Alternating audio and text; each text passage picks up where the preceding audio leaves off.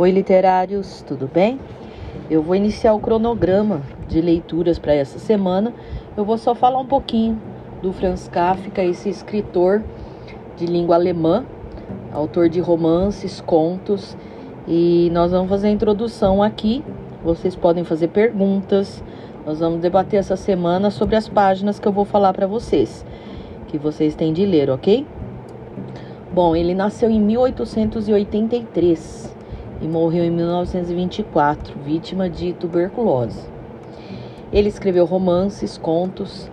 Ele foi muito importante para a literatura moderna, século XX. Esse conto, a Metamorfose, ele causa um pouco de estranheza por conta do fantástico que isso vai trazer. E eu quero pedir para vocês o seguinte: no início, esse, essa estranheza, esse estranhamento se dá realmente por conta do título e do que vai acontecer a partir dessa metamorfose. Nós temos aqui um personagem principal, que é o Gregor Sansa, e ele vai se metamorfosear, palavra esquisita, né? Metamorfosear em um inseto. Só que isso não é um pedido meu, isso é um pedido do próprio Franz Kafka. Ele não queria que o conto tivesse nenhuma ilustração para que ficasse a cargo do leitor montar essa imagem a partir da leitura, tá? Bom, ele tinha uh, algo biográfico dele aqui, vai influenciar. Eu não costumo falar muito da vida, mas nesse conto aqui é, influencia bem. Esse viés autobiográfico dele influencia ele tinha uma relação muito difícil com algumas autoridades. Por exemplo, vou dar alguns exemplos aqui: autoridades do corpo com o corpo, com o pai, no trabalho, religião, com o tempo. Por conta dessa doença dele também, ele vai refletir muito sobre a questão da vida e da morte. Então, essas angústias que levaram o Kafka a se expressar, tá?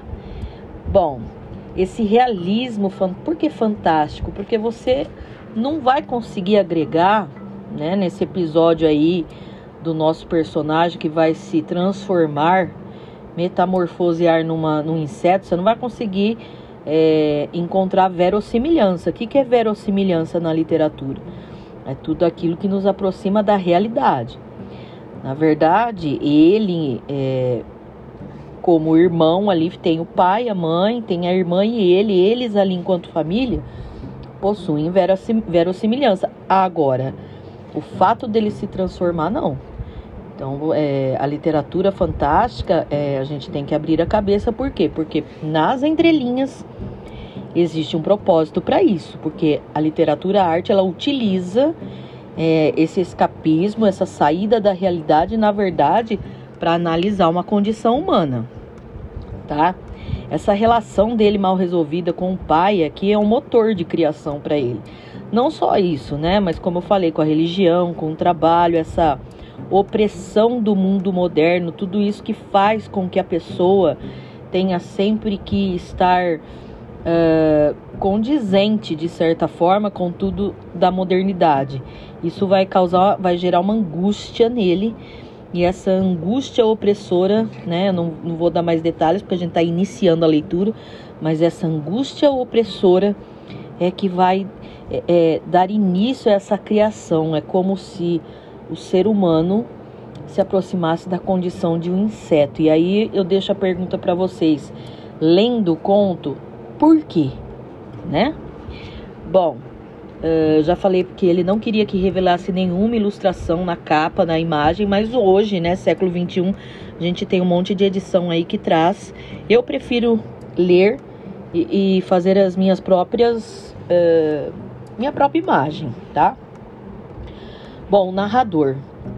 Esse, esse narrador aqui, é, lúcido, plenamente confiável da sua própria história, mas a gente está sendo levada, levados, né, enquanto leitores, por um narrador que está passando por um momento de percepção dele mesmo. Ele se modificou e ele está transtornado. Então toma cuidado com esta questão. Apesar dele ser lúcido, uh, há sim um ponto de interrogação sobre isso. Algumas outras coisas biográficas dele é que ele era tímido, ansioso, manso, bondoso, embora seus livros fossem grotescos e dolorosos. Ou seja, a gente tem uma percepção. O que ele escreve talvez seja uma válvula de escape, não é? Aí em 1924 ele vai, ele vai morrer, que ele foi diagnosticado com tuberculose em 1917 e vai morrer em 1924. Eh, esse autoflagelo, né, nos diários dele, nas cartas que ele deixou, ele tinha uma consciência de dor, de morte muito presente.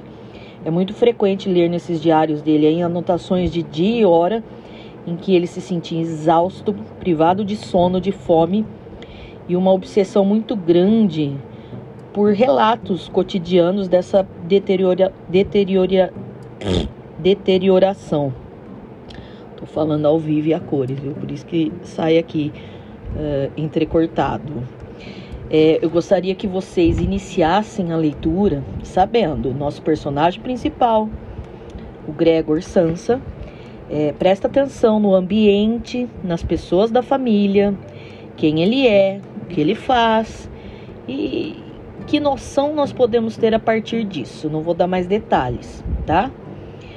Para ele ter noção do tempo é ter noção da morte. Forte isso, né? Bom, eu acho que eu fico por aqui. Eu vou colocar no grupo aí as primeiras páginas que vocês vão ler e a gente vai entendendo o que vai acontecer com o Gregor, tá bom? Um beijo, boa semana de leitura.